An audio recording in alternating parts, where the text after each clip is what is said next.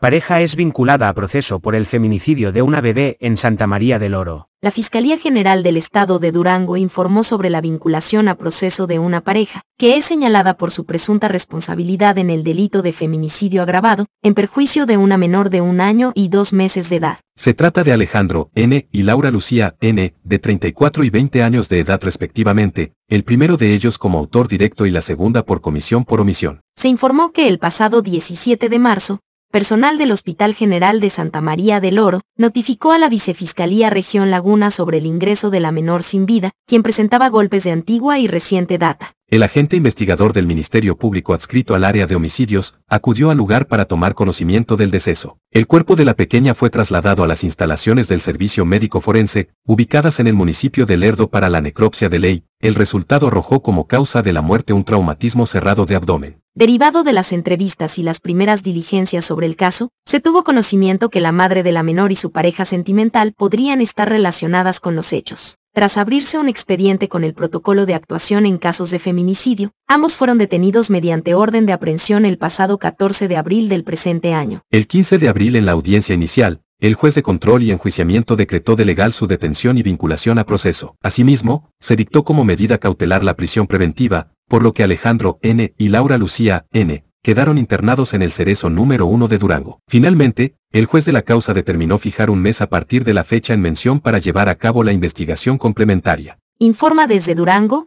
Flavia Dos Santos, noticias para el blog del narco. Síganos en nuestras redes sociales, Twitter, Facebook e Instagram, arroba narcoblogger.